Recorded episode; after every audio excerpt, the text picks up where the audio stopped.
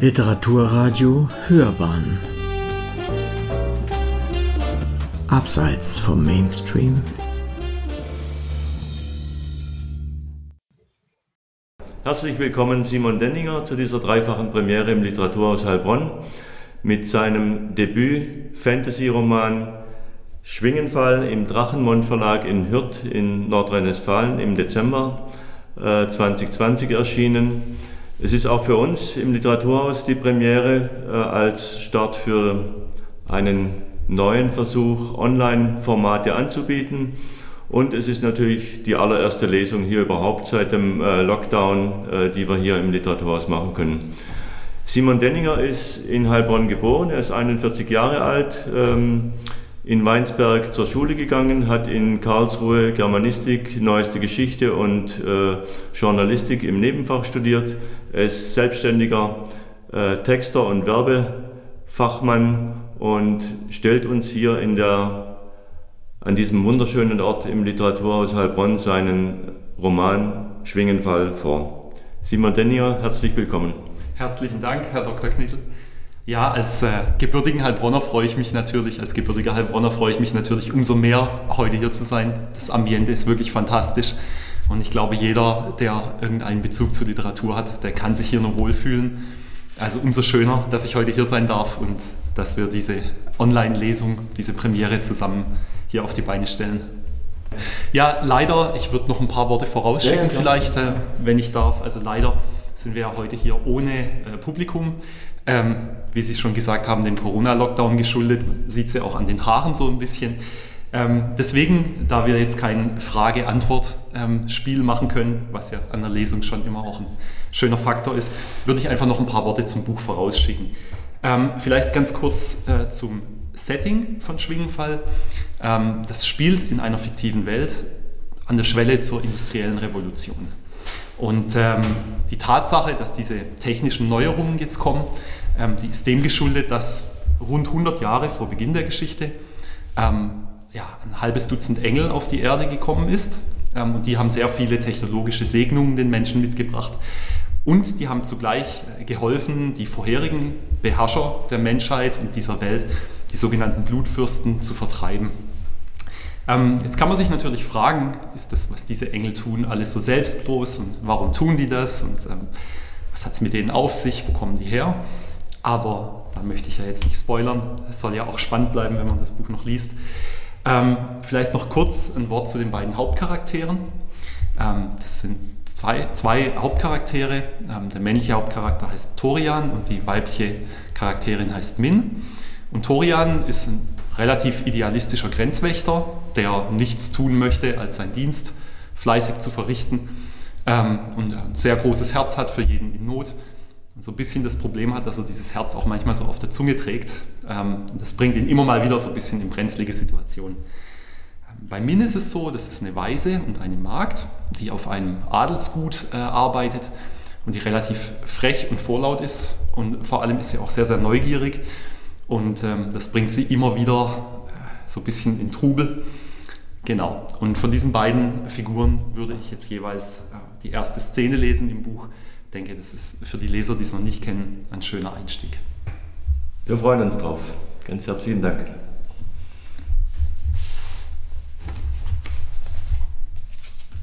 Kapitel 1 Botschaft der Nacht. Die Wolken regneten Blut. Ströme von Blut, vermischt mit weißen Federn. Salzig und warm klatschte es in Torians Gesicht, doch sein Magen war ein einziger Eisklumpen. Als Grenzwächter in dem Grund hatte er mit seinen 20 Jahren schon mehr gesehen als die meisten Menschen in einem ganzen Leben. Und für gewöhnlich brachte ihn so schnell nichts aus der Ruhe. Aber das hier war übel. Er kämpfte sich Schritt für Schritt durch die feuchte Heide. Die Erde schmatzte unter seinen Stiefeln. Der Wind heulte, peitschte ihn mit dem Regen, zerrte an ihm, als wollte er ihn zurückhalten. Zumindest hoffte Torian, dass es der Wind war. Dimgrund war neutrales Gebiet zwischen den Lichtlanden und der alten Nacht. Hier gingen mancherlei Geschöpfe um, die in den Städten höchstens in Legenden auftauchten. Und nun war etwas eingedrungen, was nach Recht und Gesetz nicht hätte da sein dürfen. Ein solches Wesen musste entweder sehr dumm oder sehr mächtig sein. Oder beides was nie eine gute Kombination ergab. Schon gar nicht bei Kreaturen, die einen jungen Grenzwächter als willkommene Zwischenmahlzeit betrachten mochten. Er vergewisserte sich zum Gefühl 20. Mal, dass seine Arkebuse feuerbereit war. Sollte er in die Sicherheit der Wächterfestung zurückkehren oder die Ursache des Blutregens herausfinden, um ordentlich Meldung machen zu können? Pflichtbewusstsein und Vernunft lieferten sich in seinem Kopf einen heftigen Schlagabtausch. Dummerweise siegte Pflichtbewusstsein. Torian strich sich eine vom Blutregen feuchte Haarsträhne aus dem Gesicht und versuchte, durch den dichter werdenden Nebel zu erkennen, was am Himmel vor sich ging. Seit wann bitte war Nebel eigentlich schwarz? Ein Schrei zerschnitt die Luft, als würde Kristall bersten. Etwas von der Größe eines Ochsenkarrens trudelte aus den Wolken, schmetterte wenige Fuß breit vor ihm auf den Boden. Er starrte auf die zerfetzten Überreste und konnte nicht glauben, was er sah. Vor ihm lag ein Engelsflügel. Muskelstränge zuckten, wo die Schwinge vom Rücken ihres Trägers gerissen worden war. Weiter hinten im Dunst krachte erneut etwas zu Boden. Erst als er nach Luft japste, merkte Torian, dass er den Atem angehalten hatte. Er schaffte es nur mit Mühe, sich nicht zu übergeben. Ein Engel ermordet. Welche Kreatur vermochte einen solchen Frevel zu begehen? Das Heulen des Sturms schwoll an. Triumph lag darin und Genugtuung. Sei vernünftig, sagte Torian sich. Das ist zu groß für dich. Geh zurück, jetzt. Diesmal widersprach sein Pflichtgefühl nicht. Er machte auf dem Absatz kehrt, rannte los und prallte zurück, als sich unmittelbar vor ihm eine Silhouette vom Himmel senkte. Turmhoch, mit menschlichen Umrissen. Nun ja, bis auf die Schwingen. Und die Tatsache, dass den Schläfen ein Geweih entsprang. Je näher die Gestalt dem Boden kam, desto mehr schrumpfte sie, bis sie kaum größer war als Torian selbst. Der Nebel umtanzte sie wie ein Hund, der freudig seinen Herrn begrüßt. Hinter den Augen des Wesens wallte Rauch. Es öffnete den Mund und entblößte fingerlange Eckzähne. Ein Blutfürst. Das ist ein verdammter Blutfürst. Torian wollte die Arkebuse mit den Silberkugeln abfeuern, wollte zum Schwert greifen oder wenigstens fortrennen. Doch seine Finger gehorchten ihm nicht. Seine Beine schienen mit dem Boden verwachsen. Wie eine Maus im Angesicht des Bussard starrte er in das düstere Antlitz. Schmal und zerfurcht besaß es dennoch eine erschreckende Schönheit. Selbst das purpurnes Engelsblut aus den Mundwinkeln rann, änderte daran nichts. Höre mich! Die Stimme des Blutfürsten klang, als risse eine klaue, morsche Rinde von einem Baum. Ein neues Zeitalter dämmert herauf. Ob in Frieden oder Blut, liegt an euch Menschen. Ich, Lurmenor, Erzfürst der Altnacht, verlange, dass die Dämmergeborene sich zu mir begibt. Tut sie es nicht, werde ich mein Heer in den Krieg führen. Die Asche eurer Städte wird eure Kehlen zerkratzen. Die brennenden Leiber eurer Krieger werden unsere Fackeln sein. So lange, bis wir sie gefunden haben. Hast du verstanden? Gut. So verkünde es deinesgleichen. Torian wollte wegsehen. Aber Lomenors Blick hielt ihn erbarmungslos fest. Der Rauchschleier in den Augen des Blutfürsten zerriss und Torian starrte in den Abgrund dahinter. Sein Bewusstsein entglitt ihm und er stürzte hinein in eine Welt aus Eis und Schatten und toten Träumen. Ja, das war das erste Kapitel ähm, aus der Sicht von unserem, einem unserer beiden Hauptprotagonisten Torian. Und im Anschluss würde ich jetzt noch ähm, das erste Kapitel aus Sicht unserer weiblichen Protagonistin lesen. Das ist das vierte Kapitel im Buch und es heißt Alte Schatten. Er war zurück. Der Albtraum, der Min zuletzt als Kind geplagt hatte. Einer alten Abendsonne gleich war er im Lauf der Jahre verblasst, doch nun packte er sie erneut und zog sie in sich hinein. Die werdende Mutter keuchte und stöhnte. Schweiß verklebte ihr Haar, durchtränkte ihr Leinengewand, troff auf die zerwühlten Laken. Weiterpressen, schön weiter, die Hebamme legte ihr die Hand auf den klitschnassen Arm. Atmen, pressen, atmen, pressen, gut so. Irgendwo im Haus polterte etwas zu Boden. Die beiden Frauen nahmen es nur am Rande wahr. Die Gebärende schrie auf. Ein Köpfchen erschien zwischen ihren Schenkeln. Es kommt, frohlockte die Hebamme. Noch ein wenig mehr, dann ist es geschafft.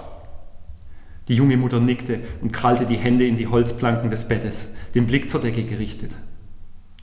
Ein Schatten flackerte an der Tür. Vom Kerzenlicht? Es ist fast soweit. Die Hebamme beugte sich vor. Es knackte, als trete ein Stiefel auf einen morschen Ast. Das Lächeln der Hebamme blieb, doch ihr Kopf stand auf einmal in einem unmöglichen Winkel ab. Ihr Blick wurde glasig und sie sackte zu Boden. Die junge Mutter schrie, als sie sah, was hinter der Helferin zum Vorschein kam. Ihr Schrei wurde zum Gurgeln, als der Blutfürst seine Fänge in ihren Hals versenkte, sich an ihr betrank. Und das Neugeborene, noch an der Nabelschnur, brüllte, während die Kreatur der alten Nacht das Leben aus seiner Mutter saugte. Min schreckte schweißgebadet von ihrem Lager hoch. Sie musste geschrien haben, denn vor dem Fenster flatterte eine Nachtigall erschrocken davon. Sternlicht fiel in die Dachkammer, deren Schrägen Min schon manche Beule beschert hatten. Doch es war ihre Kammer, und sie hätte sie gegen keines der pompösen Adelszimmer im Haupthaus von Gut Eulenstein getauscht. Naja, zumindest wenn sie nicht das Gefühl hatte, dass ein Vampir in den Schatten lauerte. Sie sah sich um. Nirgends fletschte jemand zu lange Eckzähne. Min krampfte die Fäuste und ließ sich auf die Strohmatte zurücksinken. Von draußen drang das Zirpen der Grillen herein. Sonst war alles friedlich.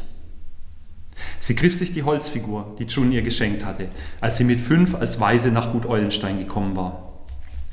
Sie hatte damals viel geweint und Angst im Dunkeln gehabt.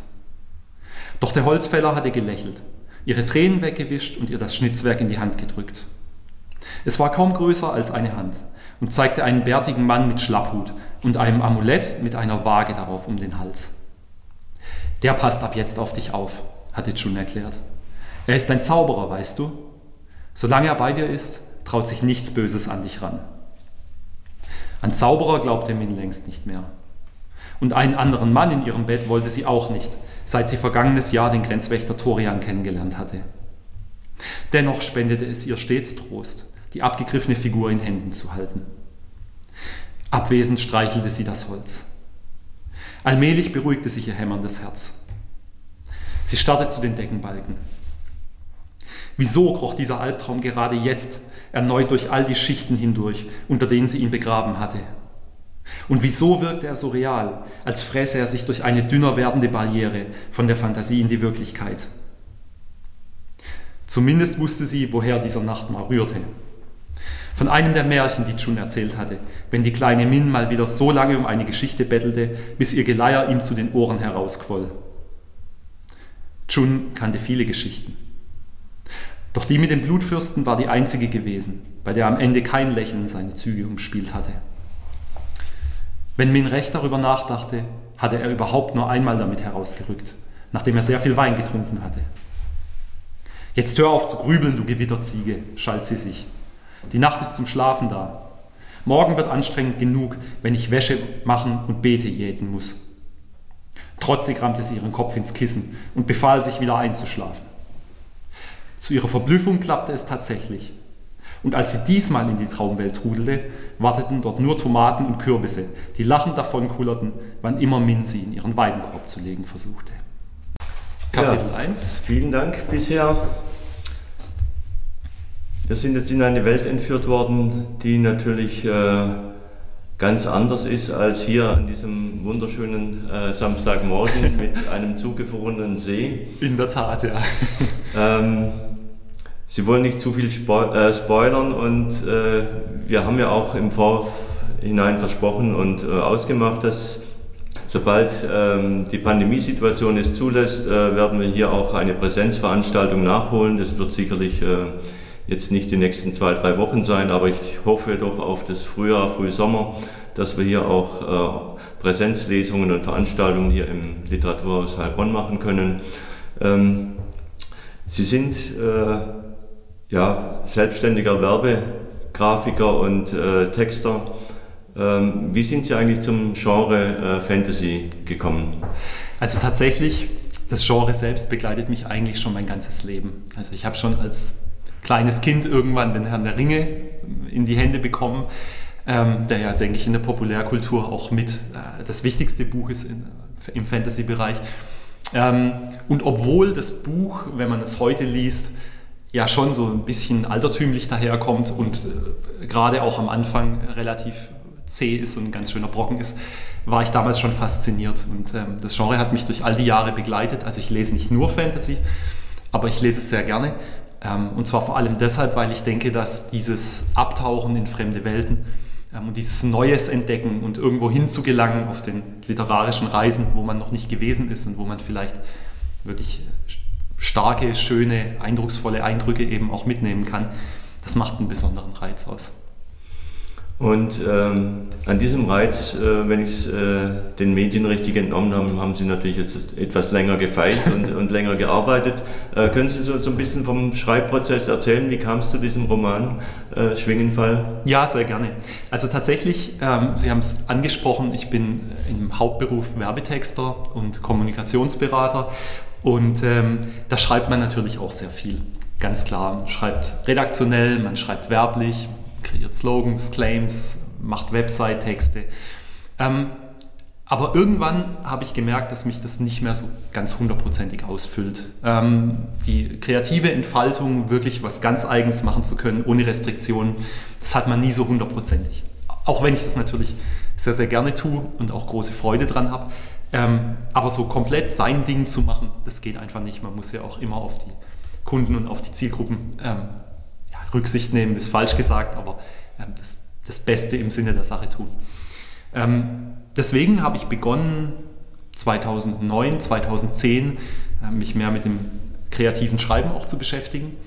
Habe auch das Glück, dass ich in meinem Umfeld ähm, Autoren kenne, also die auch bei Publikumsverlagen schon veröffentlicht haben. Einer meiner besten Freunde ist Drehbuchschreiber und ähm, da konnte ich mir relativ viele Tipps und Hinweise holen, wie man sich denn da fortbilden kann in dem Bereich. Das habe ich dann getan einige Jahre und dann begonnen, mein erstes Romanprojekt zu schreiben. Es war, eine, es war auch im Fantasy-Bereich, es war eine Trilogie und ähm, genau, davon hatte ich den ersten Band fertiggestellt.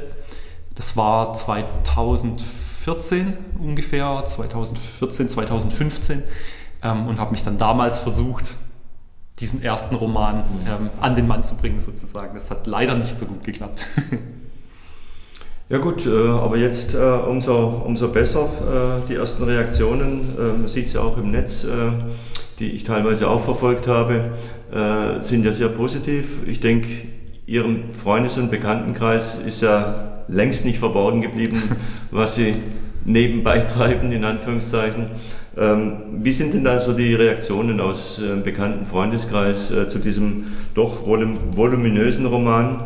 Ja, ganz unterschiedlich tatsächlich. Also sowohl im Freundes- und Bekanntenkreis als auch in der mir persönlich unbekannten Leserschaft. Ähm, ich glaube, es gibt jetzt mal ganz grob unterteilt zwei Gruppen. Es gibt die Leser, die Fantasy gerne lesen und viel lesen, die sich leicht tun mit dem Genre. Und es gibt die Leser, die einfach sagen, Mensch, diese Story reizt mich, die hat was Spezielles, die möchte ich mir mal anschauen. Oder natürlich auch im Freundesbekanntenkreis, da will ich doch mal sehen, was er da fabriziert hat. Ähm, die erfahrenen Fantasy-Leser, da bekomme ich eigentlich durchgehend sehr positive Reaktionen. Ähm, bei den äh, Lesern, die sonst weniger Fantasy-affin sind, ist es tatsächlich so, ähm, das Phänomen, dass man sich wohl durch die ersten 60, 70 Seiten ein bisschen durchkämpfen muss.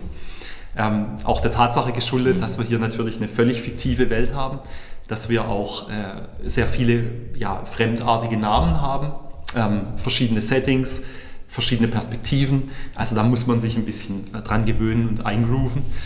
Ähm, was aber tatsächlich mir oft wieder gespiegelt wird von ganz vielen Leuten unabhängig voneinander, ist, dass wenn man so die ersten 60, 70 Seiten geschafft hat, dann ist man drin in der Geschichte und dann macht es auch Freude.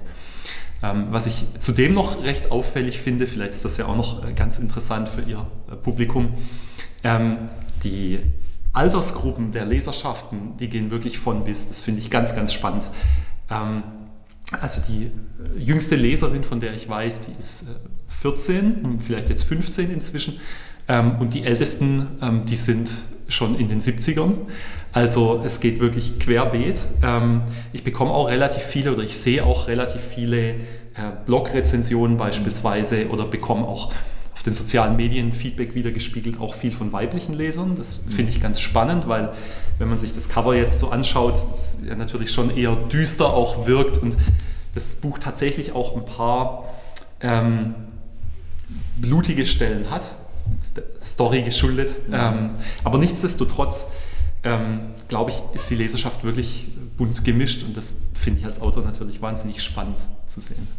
Sehr schön. Und äh, jetzt kennen wir uns ja auch schon in anderen Kontexten äh, ein paar Jahre und sind uns da schon begegnet. Ich weiß, Sie sind äh, ein sehr textaffiner äh, Leser und auch äh, Schreiber, Produzent, äh, wenn ich das so sagen darf. Ähm, so wie ich Sie einschätze, sind Sie schon mit dem nächsten Projekt zumindest gedanklich unterwegs. Ja, Sie, äh, man merkt, Sie kennen mich ein bisschen besser doch. Ja, das ist tatsächlich so. Ähm, tatsächlich sind es zwei Projekte, äh, wo ich aktuell für mich so ein bisschen noch sondieren muss, welches denn zu verfolgen jetzt für den Anfang mehr Sinn macht. Ähm, das eine wäre tatsächlich auch wieder ein Fantasy-Roman, auch wieder im High-Fantasy-Bereich. Und das zweite wäre eine Geschichte, die leicht fantastische Einschläge hat, aber jetzt nicht klassisch dem Fantasy zuzuordnen ist. Da geht es eher um so ein bisschen philosophischeren Background, würde auch zumindest zum größten Teil äh, in unserer Welt und in unserer mhm. Zeit spielen, ähm, also ein bisschen eine, andere Richtung. Ähm, da muss man jetzt mal, mal sehen, wie sich die Plot-Gedanken so entwickeln und wo ich dann letzten Endes einbeiß, äh, anbeiße aber eins von den beiden wird es werden. Ja. Also ich werde auf jeden Fall natürlich auch literarisch weiterschreiben. Da freuen wir uns drauf, freuen uns aber erstmal über den Debütroman Schwingenfall im Hürter Drachenmond Verlag äh, im Dezember 2020 erschienen. Wo ist das Buch überall erhältlich? Also selbstverständlich bei allen Buchhändlern vor Ort. Ähm, die können das, sollte es nicht auf Lager sein, natürlich auch bestellen. Und es ist immer schön, finde ich, wenn man die lokalen Händler jetzt gerade in diesen Zeiten auch unterstützt. Äh, ansonsten ist es online erhältlich oder äh, direkt beim Verlag. Ähm, da wird es dann auch sehr liebevoll eingepackt und ganz bequem nach Hause geschickt. Wunderbar. Dann hoffen wir auf viele Leser und freuen uns, wenn Sie im Frühjahr, Frühsommer hier eine Präsenzlesung veranstalten. Herzlichen Dank. Ich freue mich jetzt schon. Herzlichen Dank, Herr Dr. Knittel.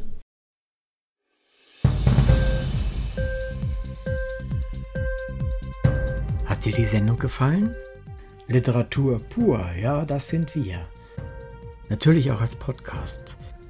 Hier kannst du unsere Podcasts hören. Anchor, Spotify, Apple Podcast, iTunes, Google Podcasts, radio.de und viele andere mehr.